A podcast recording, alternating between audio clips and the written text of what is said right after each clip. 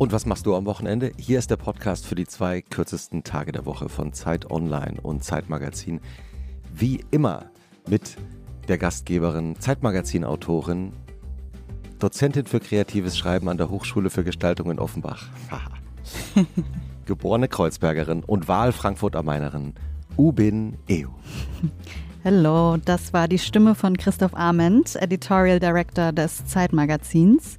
Co-Gastgeber des Podcasts Alles gesagt und Autor des Zeitmagazin-Newsletters Was für ein Tag. Hallo Christoph. Hallo Ubin und auch diese Folge wird wie immer produziert von The One and Only Charlotte Steinbach von Pool Artists, die heute mit besonderen äh, technischen Herausforderungen äh, zu kämpfen hatte.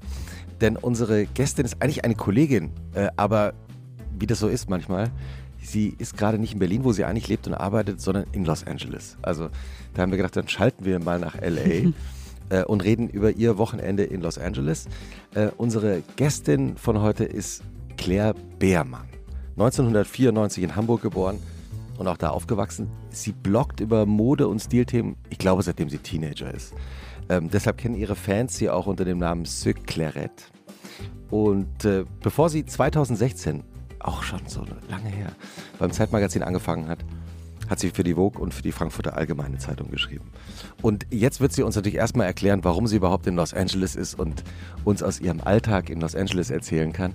Äh, heute ist sie Style Director des Zeitmagazins und an dem Tag, an dem dieser Podcast veröffentlicht wird, wird auch die neue Modeausgabe des Zeitmagazins veröffentlicht. Und darüber müssen wir gleich äh, natürlich auch noch reden. Auch natürlich, weil Ubin äh, an der Ausgabe auch mitgeschrieben hat. Also jetzt herzlich willkommen und guten Morgen nach Los Angeles. Claire Beermann. Hallo Claire. Guten Morgen. Ja, es ist 8.30 Uhr hier inzwischen.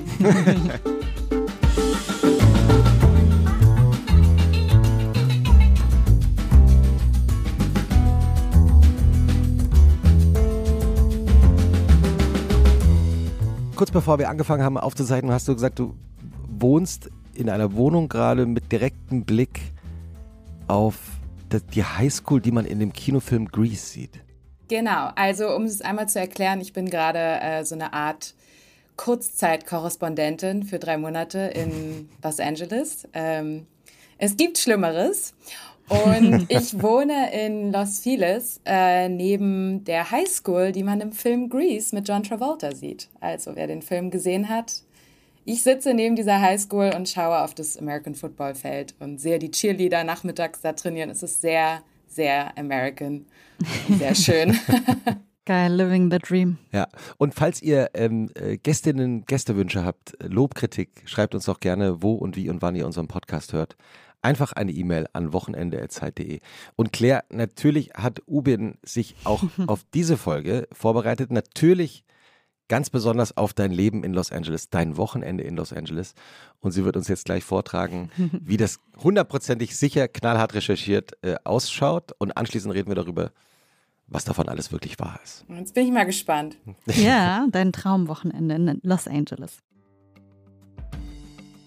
Vorwort hierzu: Claire Beermanns Los Angeles-Ich ist isoliert von ihrer Berlin- oder Hamburg-Version zu betrachten. Während sie in Deutschland gerne mal Freitagabend mit Sex and the City oder der zigsten Runde Sopranos verchillt, hat ihre derzeitige LA-Persönlichkeit den Anspruch, all das, was sie aus amerikanischen Serien kennt, selbst zu erleben. Dank ihrer Forever Bäume-Ausreißstimmung kann sie an einem Wochenende sehr viel von ihrer LA-To-Do-Liste abhaken. Freitagnachmittag geht es im Leihauto und mit dem Song Peaches von Justin Bieber auf den Ohren in Richtung Venice Beach. Inlineskaten und dann ein Sundowner-Drink zu den leckersten Fischtacos. Von da aus geht's weiter. Poolparty bei irgendeiner Kimberly in Beverly Hills. Dazwischen natürlich viel Stau. Ich meine, wir sind in LA. Samstag fängt unmenschlich früh mit einem Hike zum Hollywood Sign an, danach ein paar tausend Bahnen im Pool. Anmerkung der Redaktion: Selbst LA lässt Claire Beermann nicht zur Yogamaus werden. Sie bleibt ihrer inneren Schwimmmaus treu. Danach gibt's den wohlverdienten Cold Brew Tee und Pancakes in einem kleinen Café. Außerdem auf der Agenda ein Estate Sale, also ein Nachlassverkauf einer Person, die in einer Villa gelebt hat und dort all ihre Designerstücke zum Verkauf angeboten werden.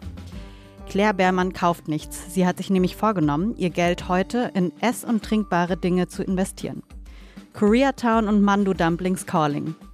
Wohlgenährt steht Barhopping in Downtown an. Am besten in auf den ersten Blick schrullige Bars, in denen es überraschend guten Negroni gibt und sehr tanzbare Funkmusik gespielt wird. Sonntags. Äh, erwischt, erwischt lächelnde Gästin. Sonntags wagt sich Claire Beermann aufs Surfbrett, cause Californication. Tja. Also einiges so, ist extrem akkurat und anderes überhaupt nicht. Ich werde niemals Inliner fahren, ist mir viel zu gefährlich. Surfen habe ich auch noch nicht probiert, weil ähm, ja, ich glaube, meine Koordination ist dafür äh, nicht gut genug. Ich bin ja eher, eher die Schwimmerin als die, ich muss mich irgendwo drauf balancieren, Person. Andere Sachen war verdächtig gut. Also.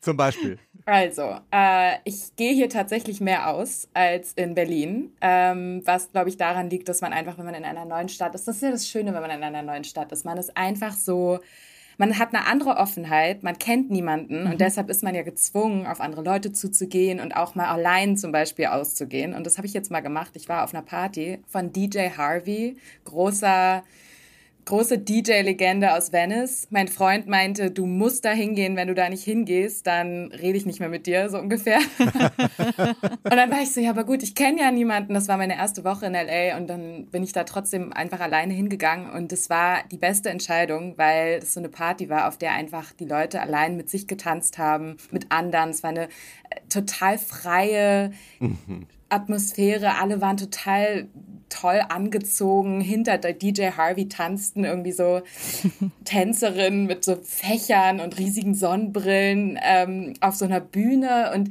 das hat sozusagen den Ton gesetzt. Und der spielt ja auch jetzt nicht so eine so eine kalte Techno-Musik oder sowas, sondern der spielt halt so 80er Jahre Disco-Musik. Und ich habe einfach vier mhm. Stunden lang auf dieser Wiese getanzt mit, ich glaube, 2000 anderen Leuten. Habe dann irgendwann natürlich auch mit anderen Leuten getanzt und hatte Muskelkater am nächsten Tag und habe irgendwie, glaube ich, 40.000 Schritte gemacht an diesem Abend. Es war, es war der absolute Traum und ich kann es echt empfehlen.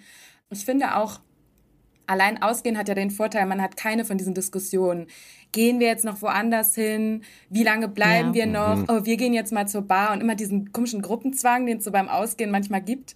Äh, also zumindest kenne ich das so aus manchen Gegenden in Hamburg zum Beispiel, wo ich aufgewachsen bin. Sondern man ist einfach frei. Man macht einfach, was man will. Und wenn man gehen will, dann geht man. Und dann hält einen auch niemand auf, der sagt, wie, du willst schon gehen. Also, ähm, ja, und am Ende tanzen kann man, ich tanze auch allein zu Hause, da kann ich auch allein rausgehen und da tanzen. Also, und das ist halt das Gute. Ich kenne ja niemanden in LA. Also mich kann hier niemanden, niemand dabei beobachten, wie ich allein tanze und vielleicht komisch aussehe. Und äh, ja, ich kann es sehr empfehlen. Was stimmt noch von der Liste? Ich bin tatsächlich zu einer Wanderin geworden, weil ich erstmal hier in der Nähe vom Griffith Park wohne, mhm. auf den man hoch, also man kann hoch zu diesem Planetarium wandern. Das ist eine Dreiviertelstunde entfernt von hier. Was ja auch in, in, in, vielen Filmen auch eine Riesenrolle spielt, ne? Genau, ich, mhm. aber ich wüsste jetzt gerade nicht welchen. Aber ja, also ich meine, das ist natürlich in LA wie in New York man läuft die ganze Zeit durch Kulissen. Ne? Also die ganze Stadt ist eine Kulisse. Ja. Ach, dieses, mhm. ich finde allein, also jetzt nicht mal nur so spezifische Orte, sondern einfach dieser, diese endlose Weite der Stadt. Das ist ja ganz anders als, also ich kenne New York sehr gut, weil ich da auch mal ein halbes Jahr gelebt habe und so.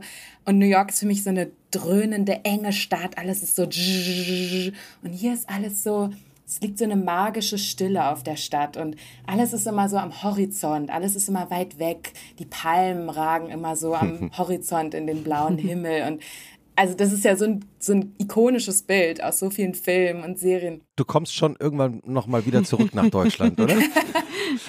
ja, das ist das andere. Ähm, also ein Negativpunkt hier ist tatsächlich das Autofahren und das mit dem Stau stehen. Mhm. Das stimmt auch. Ähm, man steht nicht so viel im Stau. Das hatte ich jetzt zum Glück noch nicht, dass ich so wie bei La La Land in so einer Blockade feststeckte, aber... Hat auch keiner gesungen. Nee, es hat auch keiner gesungen, aber alles ist einfach wahnsinnig weit weg. Also alles, es, mhm. ist nicht so, dass man spontan mal sagt, ach, in Santa Monica im Kino läuft irgendwie dieser tolle Film, ich fahre da jetzt mal schnell hin. Sondern es ist halt eine Dreiviertelstunde entfernt. Und wenn es Dreiviertelstunde mit der U-Bahn wäre, würde ich es machen, weil in der U-Bahn sieht man Leute und also das, damit hätte ich kein Problem. Da kannst du lesen, da kannst ja. du Musik hören, da Aber im Auto und vor allem so wie ich Auto fahre, ich muss mich konzentrieren, weil ich, ich bin keine gute Autofahrerin. Ich habe auch schon eine Schramme in mein Auto gefahren. Also, in den zwei Wochen schon. Oh ja, ja. In den Leihwagen. Es hat nicht mal zwei Wochen gedauert, bis ich in die Karre eine große Beule gefahren hatte. Ähm, Full Disclosure, wie die Amerikaner sagen. Sixt hört keine Podcasts, also ist kein Problem. Ja, aber das ist halt, ich fahre halt so durch die Gegend. Ich gucke mal nach links und rechts und oh, das sieht mhm. aber gut aus und was ist das? Und deshalb, also kann ich jetzt nicht so viel Podcasts oder Musik, also ich höre schon Musik beim Autofahren, aber ja, also es ist relativ ähm, zäh. Äh, es macht schon auch Spaß. Ich finde schon auch, dass das Auto ein guter Ort ist zum Musik hören. Mhm. Mhm. Was hörst du gerade? Ich höre natürlich gerade Caroline Polacek immer noch, hm. obwohl ich sie seit einem gefühlt, seit gefühlt tausend Jahren schon begleite für unsere Titelgeschichte, Modeheft. Ich kann ihre Musik immer noch hören und das finde ich echt interessant, weil ich finde, die allermeisten Pop-Alben, die hängen einem dann irgendwann mal zum Hals raus, dann macht man eine Pause und hört es mal nach einem Jahr mhm. wieder so viel, aber Caroline Polacek kann ich tatsächlich äh, endlos hören und ich höre immer wieder was Neues. Also ich finde, sie, die Musik ist ja es ist Popmusik, aber es ist gleichzeitig so, es ist so irgendwie so handgemacht auf eine Art. Es ist so gut, so komplex. Sie baut ja Dudelsack in ihre Musik ein. Sie hat einen Kinderchor in einem Song. Sie hat irgendwie Flamenco-Gitarre. Und mhm. also das ist so vielschichtig und gleichzeitig ist es aber so eine total klare Musik. Es ist jetzt nicht so experimentell, dass man so denkt, so, oh, das ist, da muss ich mich jetzt konzentrieren, sondern es ist Pop. Also man kann ja auch dazu tanzen, man kann dazu singen. Äh, man kann allein dazu tanzen, man kann mit anderen dazu tanzen. Auch auf einer Wiese in Los Angeles, ja. genau. Also lustig, ich war auch gestern in einem Buchladen, wo einfach die komplette Playlist war nur Caroline Polacek. Ähm, das war sehr lustig. Du hast ja ist gerade schon kurz angedeutet, dass du äh, Caroline Polacek in den vergangenen Monaten ich weiß gar nicht, an wie vielen Orten überall getroffen hast. Äh, was ist eine Begegnung aus diesen vielen Begegnungen und, und Interview- und Gesprächsterminen, die du mit ihr hattest, die dir sofort jetzt einfällt? Also es gab mehrere, weil Caroline Polacek echt eine interessante Person ist, sehr offen ist, einen mitzunehmen zu Sachen, wo einen andere Leute nicht mitnehmen würden. Mhm. Ich habe aber auch immer noch den Verdacht, dass sie, sie macht ja alles selbst. Sie baut ihr, sie, sie entwirft selber ihre Albumcover, sie produziert jeden ihrer Songs selbst. Also zusammen mit einem Produzenten. Aber sie ist wirklich bei jedem Schritt involviert. Und ich habe auch so ein bisschen die Theorie, dass sie ihre PR-Strategie komplett selber macht. sie hat mich, als ich sie in London, das war unser zweites treffen. In London habe ich sie zum Interview getroffen. Und danach meinte sie, ich muss jetzt zum Arzt, ich muss zum Stimmband-Spezialisten, weil mit meinen Stimmbändern was Oha. nicht ganz okay ist. Und dann sagte sie plötzlich so, willst du mitkommen? Und ich so, klar, also Reporter, Reporter Glück hoch 1000. Und natürlich Kenner erinnern sich an das großartige Gay Talese Stück Frank Sinatra Has a Cold wo er Frank Sinatra begleitet hat. Ich meine, er hat ihn nicht wirklich begleitet. Frank Sinatra hat nicht mit sich reden lassen, aber er hat Frank Sinatra. Aber er war erkältet, jedenfalls. Ja. Er hat Frank Sinatra verfolgt, als er erkältet war. Also ikonisches Stück. Viele sagen, die beste äh, journalistische Reportage, die oder das beste Porträt, das jemals geschrieben wurde. Und ich in dem Moment so, wow, Caroline Polacek has a cold. Da muss ich mitgehen. und dann war ich mit ihr beim HNO-Arzt in London, bei einem, wo wohl auch Florence in the Machine hingeht und ähm, hatte aber das Gefühl, dass ihr das nicht spontan eingefallen ist, dass sie mich da mitnehmen könnte. Weil sie meinte dann auch irgendwann zwischendurch Aha. so, ah, das ist doch interessant für deine Leser, mal die andere Seite der Kunst kennenlernen. Und es war interessant. Ich meine, ich habe leider äh, auch eine Geschichte mit meinen Stimmbändern. Deshalb wusste ich auch, was da passiert, wenn dir so ein Schlauch durch die Nase geschoben wird, damit man bis auf deine Stimmbänder gucken kann. Aber ich saß wirklich dabei, während sie untersucht wurde und habe auch gesehen, was das natürlich also es ist auch wirklich krass für eine Musikerin, wenn mit den Stimmbändern nur was ganz Kleines nicht funktioniert, mhm. weil es das ist ja dein Kapital. Ja. Es ist dein Kapital, es ist aber auch dein eigener Körper. Ne? Es ist was anderes, als wenn dein Klavier irgendwie kaputt ist oder mhm. dein, deine Gitarre mhm. die Seite reißt, sondern es ist dein Körper, von dem du immer mehr hergibst. Wenn du singst, mit jedem Ton, den du singst, gibst du was her von dir. Und also es war schon eine interessante Begegnung, ähm, ein interessanter Moment dieser Begegnung.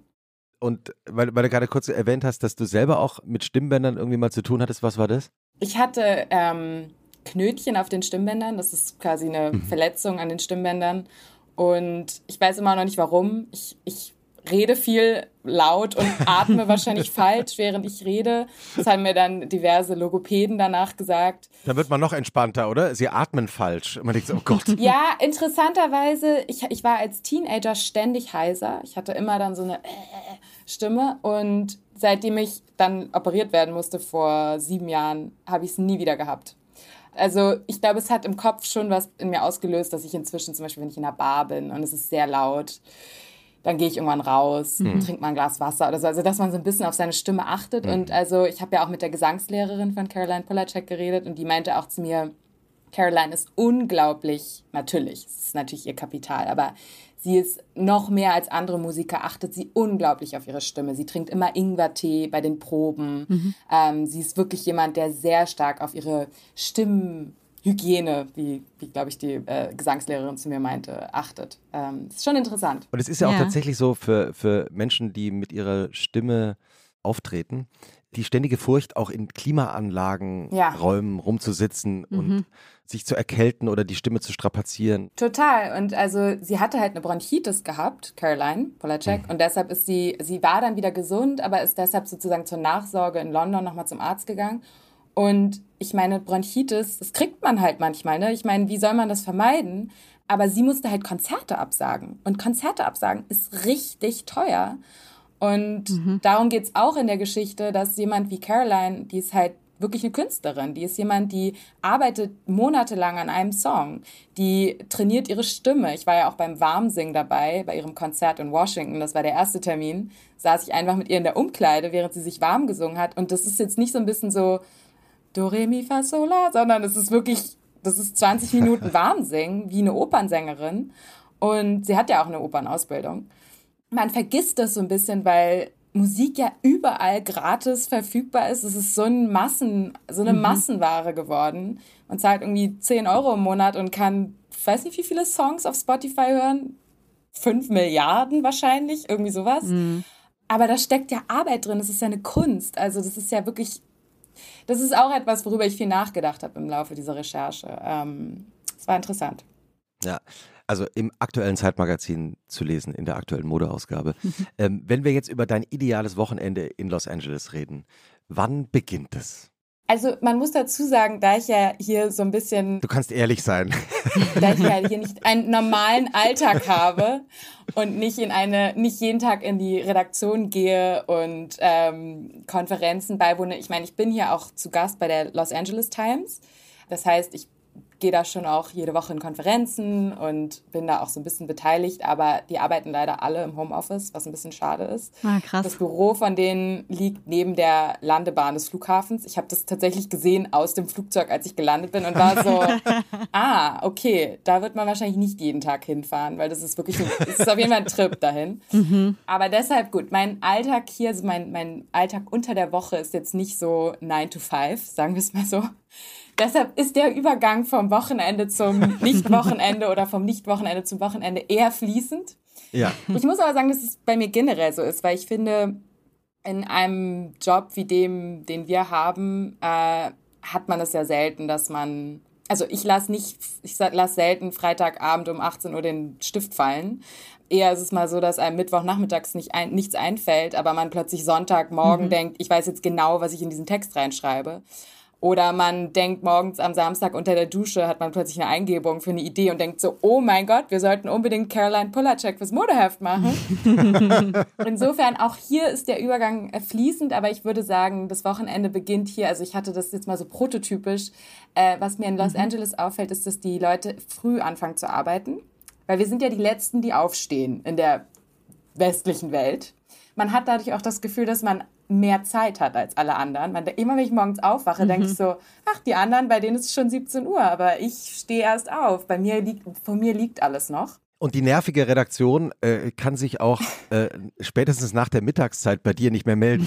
Ja, spätestens. Also eher so. Das stimmt, ja. Genau. Man hat quasi den ganzen Tag. So elf, zwölf nach 11, 12 kommt nichts mehr aus ja. Deutschland. Genau, aber, aber sogar die Leute, die keine Verbindung zu Deutschland haben, äh, die haben dann oft eine Verbindung zur Ostküste und die Ostküste ist ja auch drei Stunden vor uns. Mhm. Und deshalb fängt alles ein bisschen früher an. Äh, und aber so um 16 Uhr hören viele hier auf zu arbeiten. Und dann geht man auch schon so um 16.30 Uhr in eine Bar. Mhm. Überhaupt in, in Los Angeles scheint ja immer die Sonne. Deshalb geht man hier nicht irgendwie, man sitzt nicht so viel draußen. Die Leute sind total verwöhnt und einfach abgebrüht und sind so, Sonne kenne ich, brauche ich nicht. Wohingegen in Berlin ist es ja so, einmal ein Sonnenstrahl und alle so, ja. wir müssen unbedingt draußen sitzen. Und hier ist es so, hm, ist so heiß draußen, lass mal lieber in diese dunkle Kneipe gehen, Sonntagnachmittag oder Freitagnachmittag um 17 Uhr. Und ich war in einem ich war mit einer, äh, die ich hier kennengelernt habe, weil ich was trinken ähm, an einem Freitag um 17 Uhr in einem in einer Bar namens ähm, Club TG. Äh, das ist in Atwater Village. Das ist hier um die Ecke von äh, Silver Lake, Los Feliz, also auf der East Side von Los Angeles. Und das war so eine richtig filmreife Kneipe. Also die Fenster waren so ein bisschen schmutzig, das Abendlicht fiel da so, so ein bisschen ja, milchig rein. Da saßen so vier Punkrocker an der Bar. Alles war so schwarzes Leder, Holz vertefelt. Und dann meinte diese äh, Bekannte, mit der ich da war, dass sie da mal reingekommen ist und einfach das komplett, der komplette Cast von Mad Men dort saß. Die haben da irgendwas gefeiert. Okay, ciao. Seitdem gehe ich da jetzt immer hin. Also, sind die Mad Men heute aufgetaucht oder kommen die später noch? Oder? Also, und ich habe aber noch einen anderen Stammladen äh, hier in Los Feliz entdeckt, wo dann jemand zu mir meinte, ja, da geht John Hamm immer hin. Das ist sein Laden. Der geht da immer Sonntagabends hin. Ich habe John Hamm da bisher immer noch nicht gesehen, also den Darsteller von Don Draper. Mhm. Aber der Laden ist eh so immer, wenn ich da reinkomme, gucke ich erstmal so und alle sehen so ein bisschen aus wie Filmproduzenten oder Schauspieler. Ich finde sowieso, hier sehen alle, also vor allem alle Männer sehen aus wie Produzenten. Alle sind so um die 50, gute Haare, interessante Brille. so ein bisschen trainiert, aber nicht zu trainiert. Alle sehen immer aus, als würden sie gerade ein Drehbuch besprechen. Das ist so, zumindest in meiner Fantasie. Und knallweiße Zähne. Genau, und die Frauen haben immer große Sonnenbrillen und ähm, ich meine, jetzt gerade arbeitet hier ja niemand von den Schauspielern und Drehbuchautoren, weil ja gerade gestreikt wird. Mhm. Mhm. Auch eine sehr interessante Geschichte. Man kriegt das auch hier überall so ein bisschen mit. Das ist schon das be bezeichnende Thema gerade hier. Aber ja, also um zurück zu meinem Wochenende zu kommen, mit einem Trip in einer dieser Bars würde ich dann äh, den Freitagabend äh, einläuten. Dann, was sehr schön hier ist, ist, dass Los Angeles ist natürlich eine Filmstadt und hier laufen einfach alle Filme. Hier laufen auch die kleinsten Filme. Hier läuft natürlich Oppenheimer und Barbie rauf und runter, aber hier läuft zum Beispiel auch Passages von äh, Ira Sachs, der neue Film mit äh, mhm. Franz Rogowski. Und ich war einfach allein im Kino und habe diesen Film gesehen am letzten Wochenende. Und wie ist Franz Rogowski in dem Film? Also ich glaube, er ist so gemacht, dass man ihn schrecklich findet. Also ich bin wirklich aus diesem, ich weiß nicht, ob ihr ihn schon gesehen habt, ich bin aus diesem Film gekommen und war so, ich hasse diesen Typen, aber obwohl ich eigentlich großer Franz Rogowski-Fan bin, ich glaube, es spricht für sein Schauspielhandwerk äh, in diesem Film, weil er ist gemacht als Charakter. Es geht ja um so ein Love Triangle und Franz, die Figur von Franz Rogowski, weiß nicht, was sie will und manipuliert im Zuge dessen ja. alle Beteiligten. Und der Film ist hier quasi verboten. Also ich glaube ab 18, was natürlich auch sehr amerikanisch ist. Äh, er hat sehr explizite Szenen. Das Kino war auch fast leer, aber es war so ein nettes altes Kino mit so klapprigen schwarzen Ledersesseln und es war irgendwie sehr nett, dahin zu gehen. Ähm, also das kann man hier sehr gut machen. Äh, Quentin Tarantino hat ja auch ein eigenes Kino, wo immer wieder Filme wie Reservoir Dogs laufen. Es gibt hier einige alte Kinos, die einfach alte Filme spielen. Die zeigen einfach Dazed and Confused oder die drei Tage des Condor oder sowas. Also man hat wirklich, man ist im Filmparadies. Äh, mir wurde auch noch, das wollte ich noch machen, das äh, ist auch immer am Wochenende, ein Freiluftkino äh, auf der Hollywood, auf dem Hollywood Forever Cemetery. Das ist so ein berühmter Friedhof hier, auf dem irgendwie alle möglichen mhm. berühmten Leute liegen. Wie gesagt, ich war da noch nicht, aber wurde mir von mehreren Seiten empfohlen und die zeigen dann auch so Klassiker. Die zeigen dann Kill Bill oder Pretty Woman oder sowas. Ähm, und man kann da irgendwie ein Picknick mitnehmen und da auf einer Wiese sitzen. Und äh, ja, das ist, steht auf meiner noch sehr langen To-Do-Liste, Ubin, die ich noch nicht. Ja, ich bin sehr interessiert an der. Ich habe mir nämlich genau vorgestellt, wie, aus welchen Elementen die besteht, als ich diesen Text geschrieben habe. Habe mich so äh, Being Claire Beermann mäßig. Und ja, also ich habe mir halt alles Mögliche vorgestellt, was machen LA People. Also ich hatte eigentlich vor, auch dieses Jahr das erste Mal LA zu besuchen. Ich bin auch ähm, erst in New York gewesen. Aber die Schwangerschaft kam dann so dazwischen, deswegen, weil es war eigentlich so für den Herbst irgendwann geplant. Es wird nächstes Jahr. ja, ja, auf jeden Fall, ja. ja. Mhm. Aber deswegen, ich habe so ganz viele Träume, also ich habe selber so eine Bucketlist und finde es jetzt so spannend, dass du das alles machen kannst. Ja, ich finde es auch tatsächlich wichtig, dass man sich eine Liste macht, weil also nicht aus ja. irgendwie nicht aus Pflichtgründen, sondern weil es einfach so viel zu tun gibt, was man dann vergisst. Und dann plötzlich ist die Zeit um, man denkt so, ah, ich wollte doch unbedingt in dieses Freiluftkino gehen oder ich wollte doch unbedingt diesen Sushi-Laden ausprobieren. Mir wurde ja auch ein Sushi-Laden empfohlen, Sushi Park, da war ich auch noch nicht. Aber der, der mir das empfohlen hat, meinte, er war einmal da und das eine Mal saßen am Tisch neben ihm Haley Bieber, Kendall Jenner und noch irgendeine so Tante. Er meinte, er hat, ich habe Gänsehaut. Er hat keine Erinnerung an das Essen. Es muss sehr gutes Sushi gewesen sein. Aber ähm, Crazy. Genau. Das ist dann so ein und es war wohl so ein total so normaler Sushi-Laden, also nichts nichts, was irgendwie mhm. besonders aussah. Aber ich habe nachgeguckt, das Sushi wird sehr gelobt. Liegt vielleicht auch an den Gästen, die da hingehen. Und nach der Bar am Freitagabend? Nach der Bar am Freitagabend ähm, schaut man, was passiert. Also ich war jetzt äh, neulich auch auf einer Party eingeladen von zwei Journalisten, die ich hier kennengelernt habe, also ein Journalistenpaar und der Dresscode war Wet Hot Italian Summer. Nein. Und äh, ich dachte dann so, das könnte jetzt, also ich kenne ja die Szene hier noch nicht so gut und das sind jetzt auch noch keine Freunde von mir, ich bin ja erst seit zwei Wochen hier, aber die Leute sind sehr offen. Wenn man einmal mit den Leuten redet, also wenn man, wenn sie dann einmal alle hinter ihren Fensterscheiben hervorgekommen sind, hinter ihren, aus ihren Autos und Häusern, weil alles ist ja so ein bisschen weit weg, ne? Also mhm. ist ja nicht so in New York sitzt man ja quasi aufeinander und man muss nur vor die Tür gehen und schon quatscht irgendjemand mit einem. Und hier ist es ja alles so ein bisschen zurückhaltender, aber sobald man dann mit den Leuten redet, sind sie sehr freundlich und offen und interessiert. Und genau, die beiden haben mich dann zu ihrer Party eingeladen. Und ich dachte dann so, das könnte jetzt so ein bisschen enden wie bei Bridget Jones. Wo Bridget Jones auf diese Playboy-Party oder was ist das Thema dieser Party eingeladen wird und es halt total ernst nimmt und so in voller Bunny voller Barney-Montur dahin geht und dann sind alle in Hemden und T-Shirts und so, wer ist diese Person?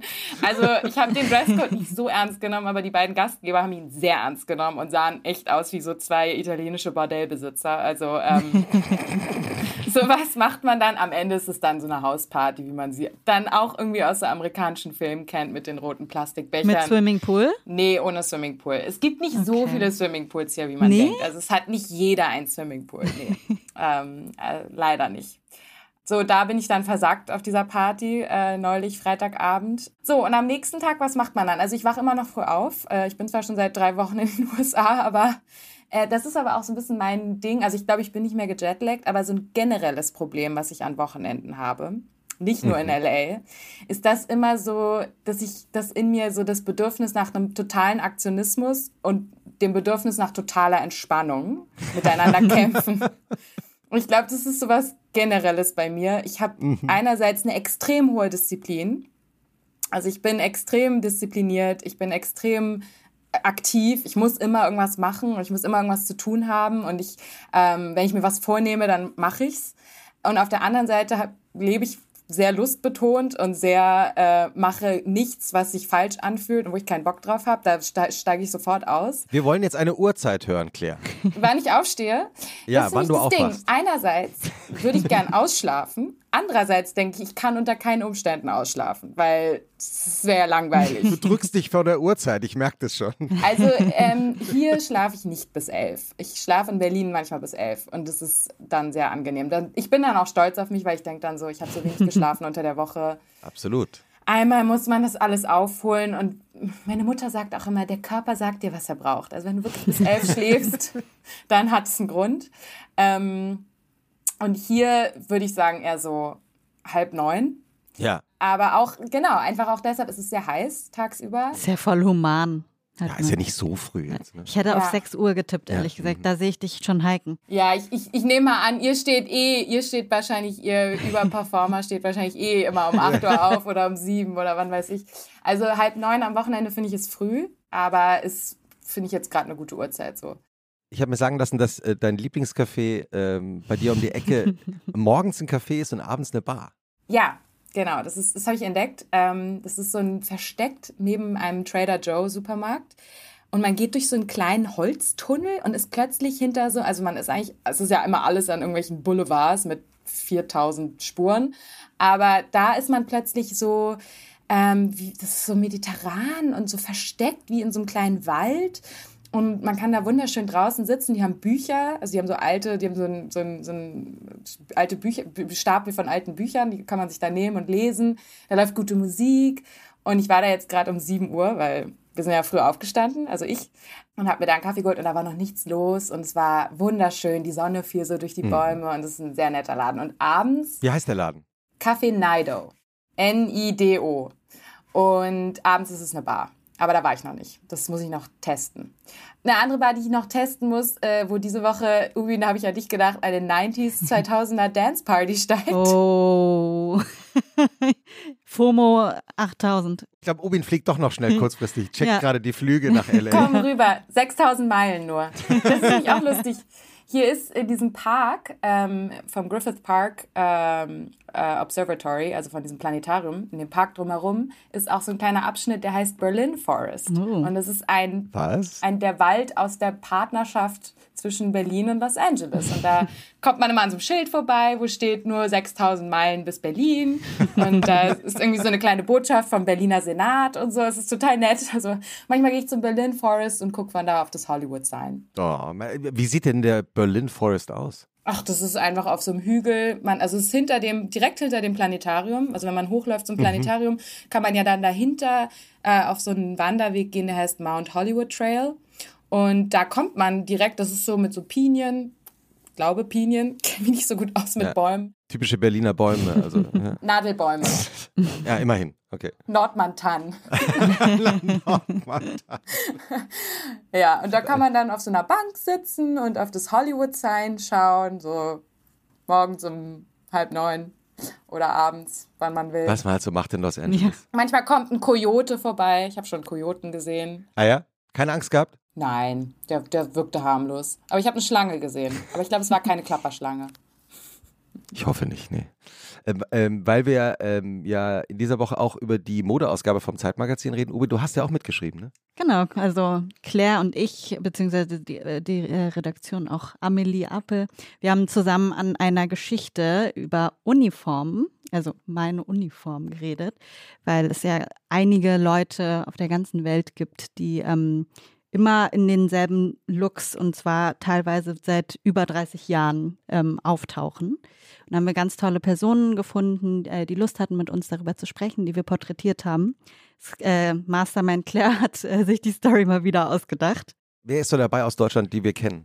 Ulrike Ottinger, die Filmemacherin, mhm. die ähm, wirklich ein ganz tolles, einen ganz tollen Look immer hat. Die hat so einen Dreiteiler-Anzug an, jedes Mal in einer anderen, in einem anderen Stoff meistens, ähm, also habe ich beobachtet, mit gepunkteten Blusen drunter.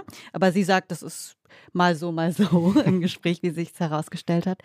Und es ist halt wahnsinnig praktisch, ne? Also sie sagt zum Beispiel diese Dreiteileranzüge, mhm. die sie sich äh, selbst, ähm, also die sie sich schneidern lässt, ähm, die knittern zum Beispiel äh, nicht. Damit kann sie ähm, Langstreckenflüge machen und am nächsten Morgen direkt in Los Angeles ein Meeting äh, machen, meinte sie. Und ähm, überall sind Taschen, wo sie ihre Kugelschreiber und Notizheftchen ähm, verstecken kann. Also die Leute haben eben erzählt, was die Vorteile sind an, an diesen ähm, Outfits, an diesen sogenannten Uniformen. Oder wir haben Mel Ottenberg, der äh, Chefredakteur vom Interview Magazine in New York, ähm, den haben wir interviewt. Und Marie-Agnes Strack-Zimmermann. Genau. Auf die wollte ich nämlich eigentlich hinaus. Ja. so, Vorsitzende ja. vom Verteidigungsausschuss? Ja, FDP-Politikerin. Mhm. Genau. Expertin auch während des Krieges ja auch äh, leider dann auch sehr viel in den Nachrichten. Aber die hat ja echt einen ikonischen Look, ne? Die trägt, ikonischen die trägt immer ihr hochgeknöpftes Hemd, einen Bläser, mhm. dann ihre mhm. Haare sind natürlich der absolute Knaller. Total. Und sie braucht kein Gel oder nichts, by the way. Ne? Ich habe sie gefragt. Sie meinte, die Struktur ihrer Haare, sie trägt ja naturbelassen in weiß.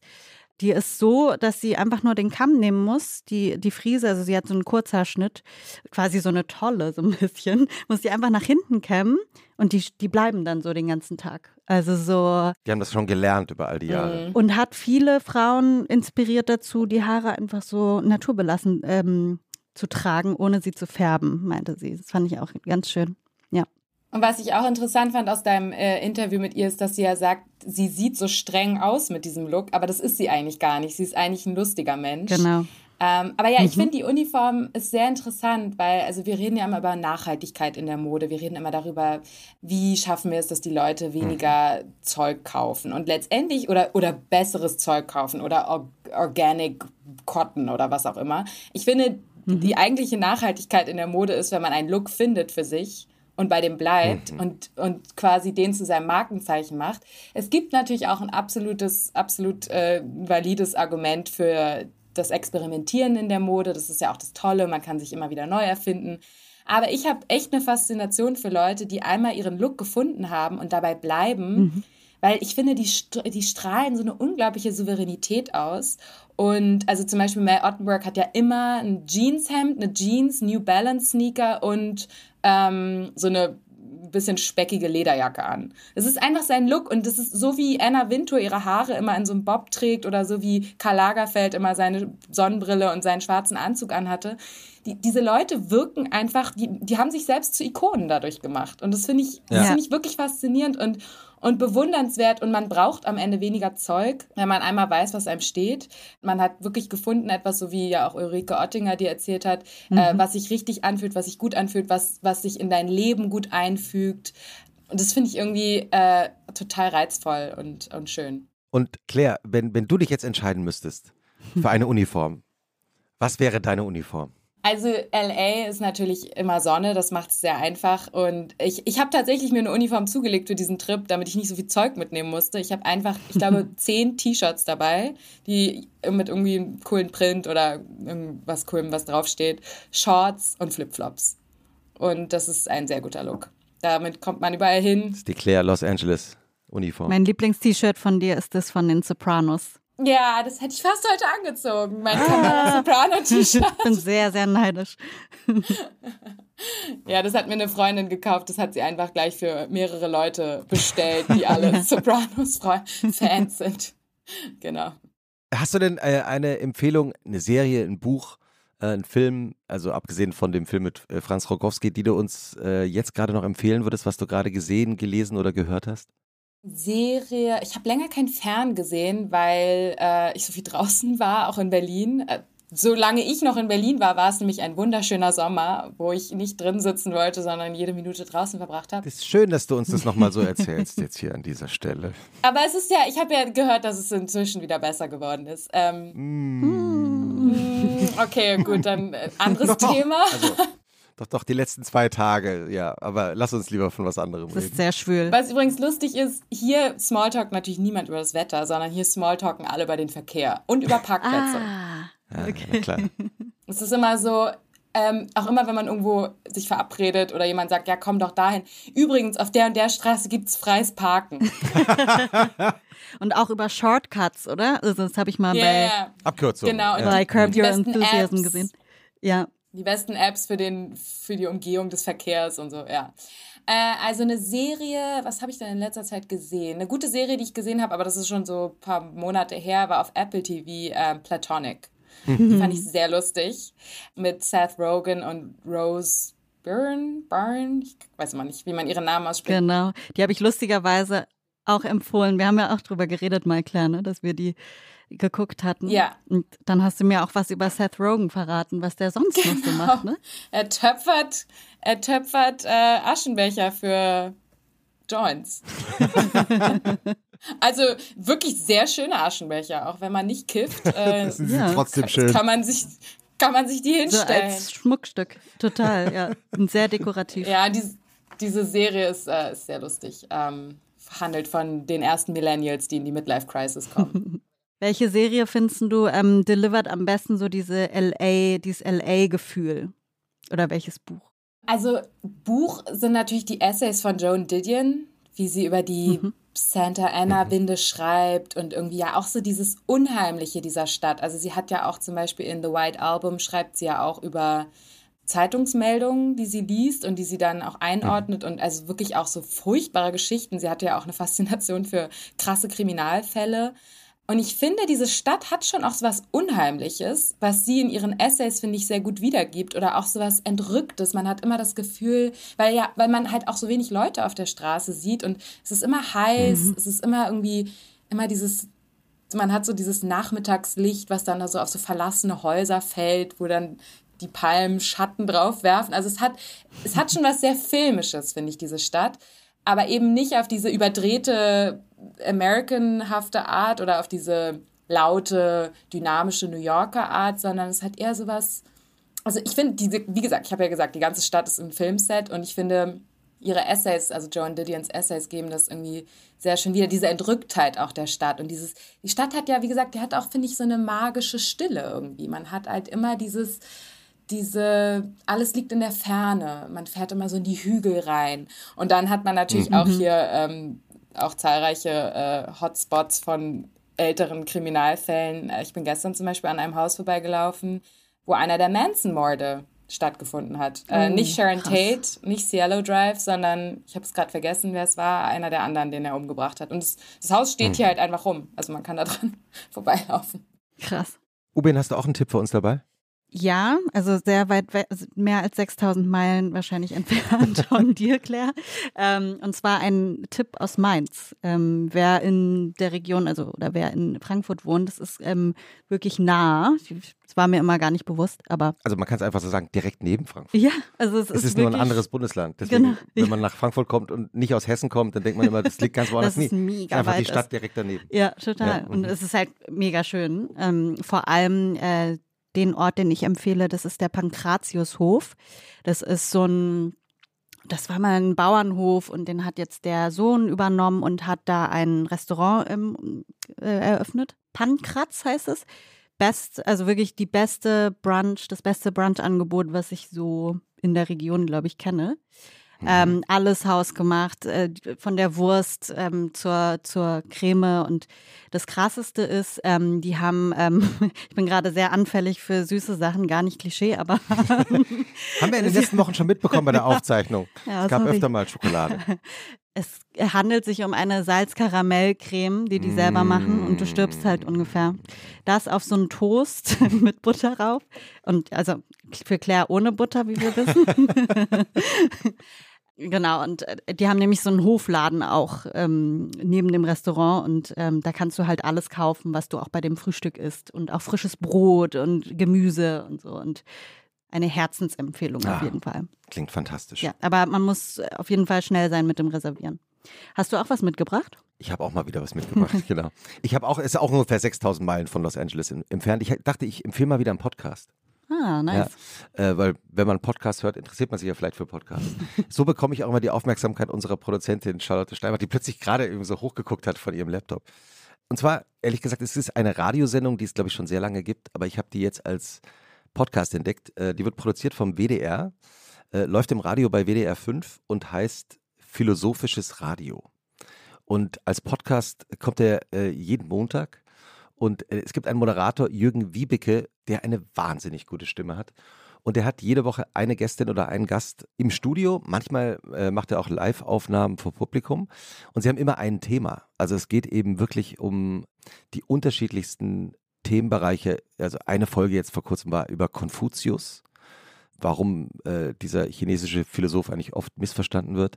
Dann geht es aber auch um so ein Thema wie Autonomie oder Empathie oder die Null und das Nichts eine ganze Folge mit einem Experten, Christoph Quarch, der sich damit beschäftigt hat, dass wir die Null so als Selbstverständlichkeit wahrnehmen, obwohl sie viele Jahrhunderte überhaupt keine Rolle gespielt hat.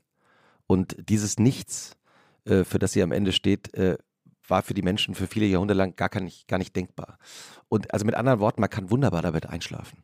ja, was ja immer auch ein großes Geheimnis ist für Podcasts, die man gerne hört. Und man kann dann auch irgendwie die nächsten Abende wieder an derselben Stelle wieder einsteigen, mhm. wenn man nach fünf Minuten dann doch schon wieder eingeschlafen ist. Ist es so, dass so viele Leute Podcasts zum Einschlafen hören? Äh, das ähm, äh, äh, hat mir ein Freund mal erzählt. Mit dem Konzept konnte ich bisher nichts anfangen. Ich will eigentlich einen Podcast immer bis zum Schluss zu Ende hören. Also wenn ich ihn schon anfange, dann, wenn ich schon weiterhöre, dann will ich auch wissen, wie es ausgeht. Ja, aber das Entspannte ist ja, du kannst ja dann am nächsten Tag zurückspulen. Weiterhören. Das stimmt. Zurückspulen. Ja. ja, genau. Das ist das Schöne bei Podcasts. Und jetzt sind wir am Samstag, Claire. Wie geht so ein idealer Samstag in Los Angeles weiter? Wir sind erst am Samstag, stimmt. Ja. ja, weil du gerade, ähm, Ubin, ähm, mit deinem äh, Zuckerbedürfnis gerade, würde ich dich, wenn du hierher, mhm. hierher kämst, erstmal ins Little Doms schicken, John Hams Stammladen. Mhm. John Ham haben wir jetzt schon zum zweiten Mal, Claire. Also ich merke, da, da gibt es irgendwas. Ja, ich, ich, ich warte drauf, ihn endlich zu treffen. Und dort gibt es sehr gute Pancakes. Ich habe jetzt hier diverse mm. Pancakes getestet. Einige schmecken wie Gummi und kosten 20 Dollar. Diese kosten 15 Dollar und sind riesig und haben Blaubeeren drin, die wirklich so aufplatzen, wenn du da durchschneidest. Und dann machst du ein bisschen Ahornsirup drauf. Oh, geil. Und dann Eiskaffee. Ich trinke ja immer Eistee, richtig erkannt, äh, mhm. äh, richtig recherchiert. Oder Eiskaffee. Und dann äh, kriegst du einmal ein Refill also wenn du einmal dir einen Kaffee bestellt hast, dann, also dann wird es wieder günstig. Also LA ist unfassbar teuer. Ich habe das Gefühl, noch teurer als New York. Alles, also Essen. Ich habe neulich für einen Orangensaft 9 Dollar bezahlt, wo ich auch dachte, sag mal, bist du bescheuert? So, wie teuer müsste es werden, dass ich das nicht mehr mache? Im Moment bin ich natürlich noch so. Das sind ja Preise wie in Deutschland. Preise wie in Deutschland. Fast. Ja, also auch wenn man hier in den Supermarkt geht, man denkt so, also das finde ich auch immer lustig, was dann hier so nicht so gute europäische Produkte kosten. Also Bon Maman Marmelade, okay, ist jetzt ist eine okay Marmelade, ne? Die kostet hier einfach sieben Dollar, als wäre das so ein Gourmet-Produkt. und die kaufen das auch alle, die sind so, oh, the French Jam. Und ich denke nur so, ja. also genau, dort würde ich äh, frühstücken gehen. Ich gehe auch tatsächlich viel ins Restaurant, weil einfach Supermarkteinkäufe fast genauso teuer sind, wie ähm, mhm. zum, zum nächsten Taco-Stand zu gehen. Es gibt ja auch einen sehr guten Taco-Stand um die Ecke. Und dann habe ich jetzt zum Beispiel letzten Samstag einen Trip nach äh, Malibu unternommen, äh, weil ich dachte, man könnte mal wieder ins Auto steigen und ein paar, paar Meilen durch die Gegend cruisen. Da habe ich tatsächlich auch einen Podcast dabei gehört. Äh, nicht einen Podcast, sondern da habe ich mir das Larry Gagosian-Porträt aus dem New Yorker vorlesen lassen, weil die Fahrt war lang. Also es, man fährt eine Stunde von hier nach Malibu. Ein sehr gutes Porträt, kann ich sehr empfehlen. Larry Gagosian, der wahrscheinlich krasseste, aber auch umstrittenste Kunsthändler, ähm, der immer noch alles selbst macht. Der sagt, sein Imperium, in seinem Imperium geht nie die Sonne unter, weil er auf der ganzen Welt Galerien hat also faszinierendes Porträt. Wenn man es sich vorlesen lässt, sind es, glaube ich, 116 Minuten. Also so ein klassischer mhm. New Yorker Schinken. Also so, so zweieinhalb Magazinseiten. Genau.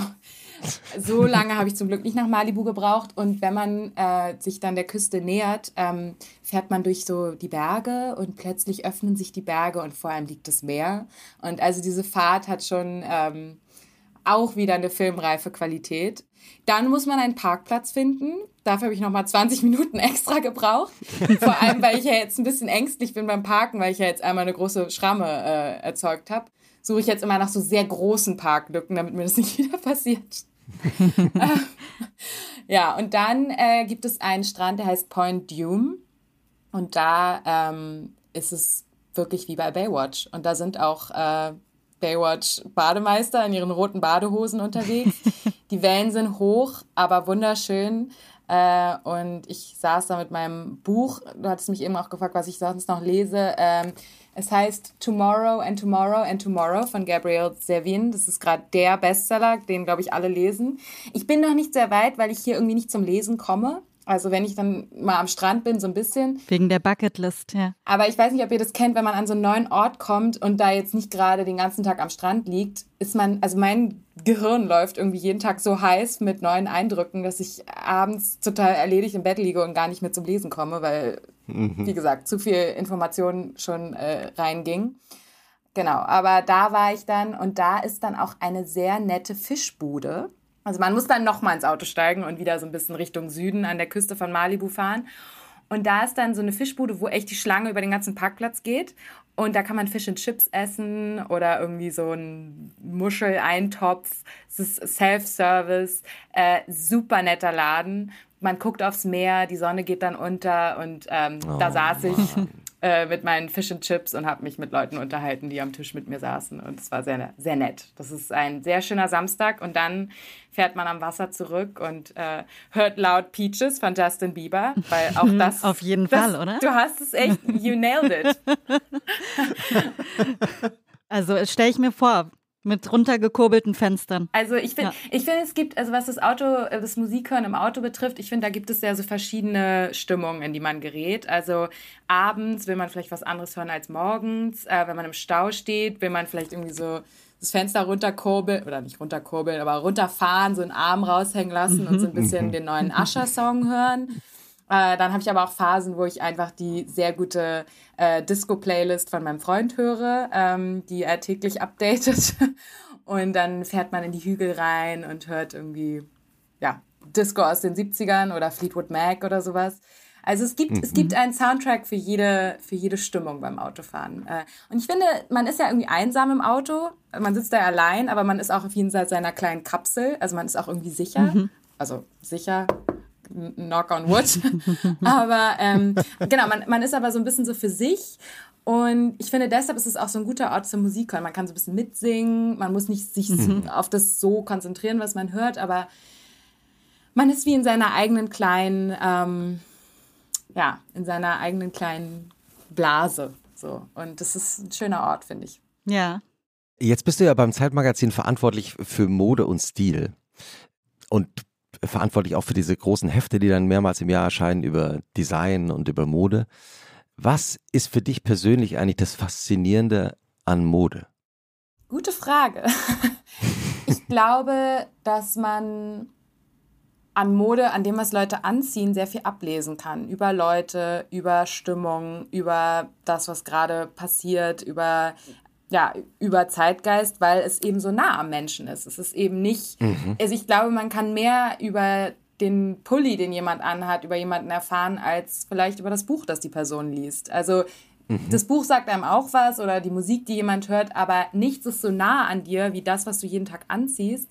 Und das, das finde ich einfach sehr interessant. Und ich finde auch deshalb zum Beispiel diese Uniformgeschichte interessant, weil ich interessant finde, was Leute sich für sich entdeckt haben, und es hat ja sehr viel mit Instinkt und mit Intuition zu tun. Und es hat ja sehr viel mit, also es ist ja selten so, dass man irgendwas anzieht, was einem jemand gesagt hat, zieh das mal an und man denkt dann sofort, ja, das bin ich, sondern es ist ja ein sehr, mhm. sehr undurchschaubarer Prozess irgendwie auch. Woher kommt das, dass man irgendwas ansieht und denkt so, ah, das bin ich, genau das fühlt sich richtig für mich an und das, das, damit zeige ich, wer ich sein will und gleichzeitig höre ich aber auch auf, darüber nachzudenken, weil es sich nicht irgendwie wie eine Verkleidung anfühlt das finde ich alles wahnsinnig interessant. Ich finde es interessant zu sehen, wie sich Leute anderen zeigen, wie sie sich, sich selber eine Geschichte. Also am Ende geht es ja darum, jeder erzählt sich ja eine Geschichte über sich. Mhm. Und die Kleidung ist ein großer Teil davon.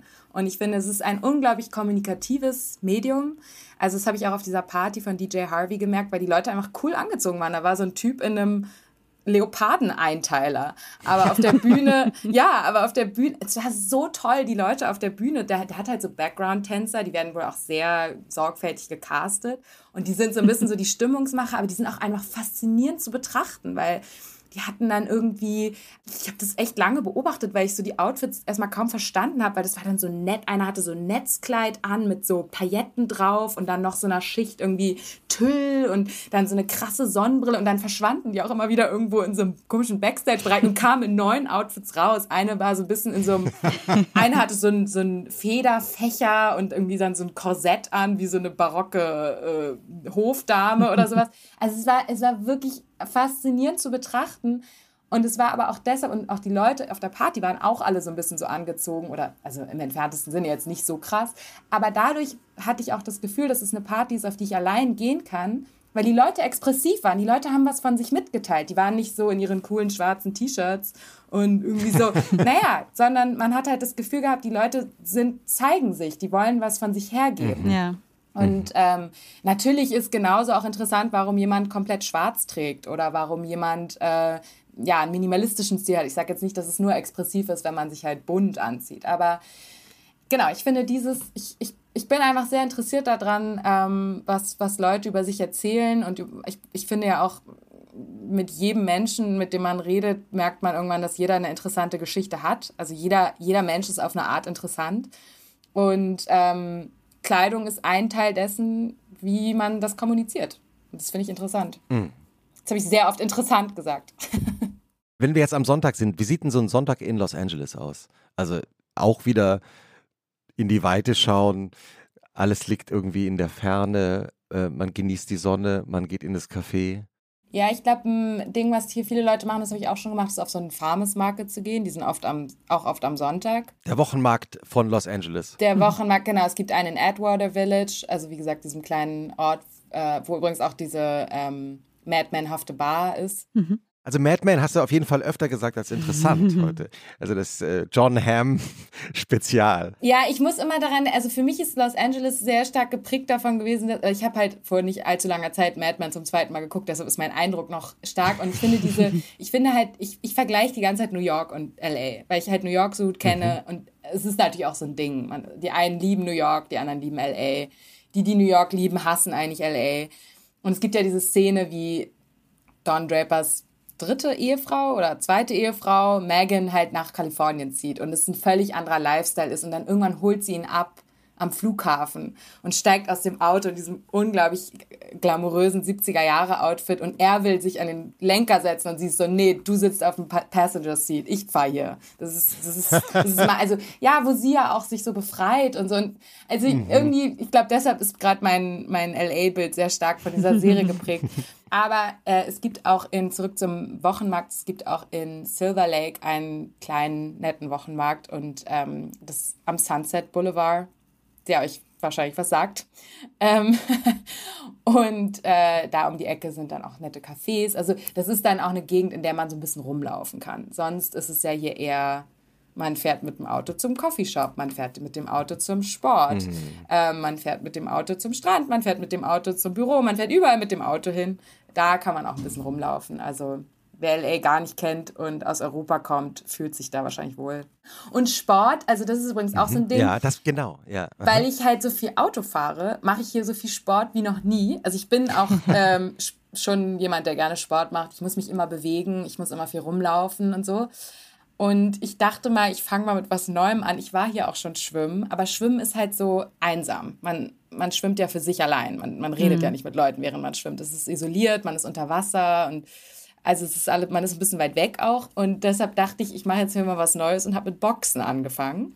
Wow. Und es macht so Spaß. Ich liebe diesen Sport. Es kann auch sein, dass es noch meine Anfänger-Euphorie ist. Ich bin auch komplett inkompetent. Ist es so Boxen äh, gegen Sandsäcke? Nein, gegen andere Leute, nein. Ja, gegen Sandsäcke. naja, also ähm, ich war jetzt dreimal da. Äh, es ist irre anstrengend. Also man kommt da raus hm. und man ist klitschnass. Man ist wirklich schweißgebadet, aber man merkt nicht, wie schnell die Zeit vergeht. Ich bin sonst jemand, bei so ultra anstrengenden Sachen steige ich aus. Da habe ich keinen Bock drauf. Also so Barry's Bootcamp höre ich immer, sei so toll. Ich dachte immer so, nee, da habe ich keine Lust drauf. Aber Boxen ist halt einerseits spielerisch, es ist Koordination, an der ich mhm. arbeiten will, weil meine Koordination ist nicht sehr gut. Ich mache ja eher so Ausdauersportarten als Ballsport. Also ich Tennis eine Tennisspielerin ist aus mir nie geworden. Im Hockey, im Feldhockey war ich auch sehr schlecht. Dabei ist es doch in Hamburg. In Hamburg kann man doch ohne Feldhockey praktisch gar nicht überleben, oder? Stimmt, ich habe auch Feldhockey gespielt, aber ich wurde immer ins linke Mittelfeld gestellt, wo man wenig am Ball ist und viel hin und her rennt. Ja, aber genau, zum Boxen, also man, man trainiert seine Koordination, Geschicklichkeit, Kraft, äh, Ausdauer. Ähm, und man kommt so rein, also ich hatte echt so Phasen, wo du dann wirklich auf so ein Boxsack an. Du musst natürlich schon auf so Schrittfolgen achten und sowas und dann auch so gucken, wann du dich duckst, wann du mit welchem Arm oder mit welchem Bein in mhm. welche Richtung gehst und so. Und es gibt dann auch so Übungen, wo man mit einer anderen Person, also nicht wirklich aufeinander einboxt, aber eher so ein bisschen so diesen, diesen Tanz trainiert. So dieses, wann mhm. geht man zurück, wann geht man vor. Und da kommt man so rein, man ist so konzentriert weil man sich ja irgendwie auch auf diese Choreografie, es hat ja was von der Choreografie auch, weil man da so reinkommt. Na klar, und Tanz auch, ja. Mhm. Total. Und diese Dreiviertelstunde vergeht, ohne dass man es merkt. Man hört auf, ist völlig fertig und ähm, ich habe ein nettes Studio gefunden, was in West Hollywood liegt und wo ich relativ gut hinkomme. Es sind nur 20 Minuten mit dem Auto, was, was kurz ist. Da war ich jetzt ein paar Mal und das war, das ist super. Das ist echt, und das, das ist wiederum auch das Tolle, wenn man mal für eine Zeit lang in eine andere Stadt geht ich glaube, in Berlin wäre ich jetzt nicht offen gewesen, einen neuen Sport anzufangen, weil man ist halt so in seinen Routinen. Ne? Mhm. Man sieht die gleichen Leute, man hat die gleichen Wege. Ja, man probiert mal ein neues Restaurant aus oder so, aber also ich finde es auch immer wieder eine gute Erinnerung, dass man das auch in seiner eigenen Stadt viel mehr machen muss. Dass man, und das habe ich zum Beispiel, das ist für mich eigentlich so das perfekte Wochenende. das liebe ich, wenn ich auch in meiner eigenen Stadt, also jetzt nicht nur in LA, sondern auch in Berlin, wenn man mal so Nachmittag plötzlich durch ein Viertel läuft, in dem man noch nie war und man ist so krass. Mhm. Es sind ja so schöne Häuser hier oder da ist irgendwie ein toller Laden, den man entdeckt oder ein nettes Café, wo irgendwie auch gute Musik läuft oder sowas. Und man, also kennt ihr das, wenn man da so rumläuft und man ist plötzlich mhm. so, Total. Man ist ja. total aufmerksam, man nimmt alles auf und das, ich finde, das tut so gut, das macht so Spaß. Total, ja. Und während der Pandemie habe ich einen Fotografen interviewt, Sam Ukilis, mit dem wir damals ein großes äh, Fotoheft gemacht haben, Fotoreiseheft. Und der hat mir damals gesagt, was er extrem empfehlen kann, gerade auch in einer Zeit, in der wir nicht viel reisen konnten, ist einfach mal mit der U-Bahn an irgendeine Endstation fahren, da aussteigen und von da nach Hause laufen. Weil man einfach in Gegenden kommt, in die man sonst nicht kommt. Gut, vielleicht läuft man dann auch mal drei Stunden, aber das ist ja auch interessant. Und äh, das fand ich echt einen guten Tipp. Das habe ich jetzt noch nicht so oft gemacht, aber ähm, so eine Variation davon, dass man mal irgendwie in eine Gegend fährt, die man noch nicht kennt, das, das finde ich wahnsinnig erholsam. Das finde ich eigentlich erholsamer, als mich einen ganzen Sonntagnachmittag auf den Balkon zu legen. Also herrlich. Ja. Guter Tipp, muss ich mal in Frankfurt machen. Ubin, sag mal, wir haben doch immer eine Schlussfrage. Äh, ja, liebe Claire. Was ähm, ist denn für dich emotional schwieriger zu ertragen, der Sonntagnachmittag oder der Montagmorgen? Hast du eine Tendenz? Mm, Sonntagnachmittag. Sonntagnachmittag? Ich mag Montage. Ich, ich mag irgendwie, wenn, ich mag Anfänge. Ich mag, wenn es losgeht. Ich finde, äh, Stuckrad Barre hat das, Benjamin von Stuckrad Barre hat das ja gerade in seinem Buch noch wach finde ich, gibt es äh, eine gute Definition von ihm vom Samstag, vom Sonntagnachmittag. Das ist der toteste Punkt der Woche, schreibt er. Und das finde ich sehr treffend. Ja, also ich finde, mhm. es sei denn, man ist irgendwie unterwegs, aber selbst wenn man unterwegs ist, also einen Ausflug macht oder sowas, ähm, zum Beispiel meine Eltern lieben es, Ausflüge zu machen. Und als Kind haben wir, als ich klein war, haben wir immer Ausflüge gemacht und ich fand es immer ein bisschen anstrengend. Und ich war immer so, wenn wir lange mit dem Auto irgendwo hingefahren sind, war ich irgendwann so, vielleicht fahren wir für immer und ich kann einfach so hinten so ein bisschen vor mich hindösen und, oh, und dann kam man an am Ausflugsziel und dann musste man aussteigen und der Blutdruck war so und man war so, jetzt muss ich hier rumlaufen. Und dann wusste man auch, oh, morgen muss ich wieder in die Schule gehen. Also irgendwie dieses so, selbst wenn man unterwegs ist am Sonntagnachmittag, irgendwie ist es nicht, nicht so mein, nicht so meine Lieblingszeit. Stimmt, ja, man fängt nichts an, wie du sagst, ne? Genau, und ich finde, Montagmorgen ist so, jetzt ist alles möglich, ist, die Woche liegt vor einem ich mag Montage. Ich mag Montagmorgen. Ich mag auch den Morgen an sich. Claire, ich habe noch eine allerletzte Frage. Ich höre. Kommst du wieder? ja, ich komme wieder. Das ist die beste Nachricht. Berlin ist eine tolle Stadt. Ich liebe Berlin. Ich bin sehr glücklich, gerade in LA zu sein, aber Berlin hat, werde ich nie verlassen. In diesem Sinne, äh, schönes Wochenende nach Kalifornien. Neidvolle Grüße. Mega neidisch. Nach Los Angeles. Mach alles von der Bucketlist, bitte. Und dann schicke ich sie dir. ja, bitte. Schönes Wochenende, lieber Claire. Tschüssi. Tschüss. Schönes Wochenende. Schönes Wochenende. Ciao.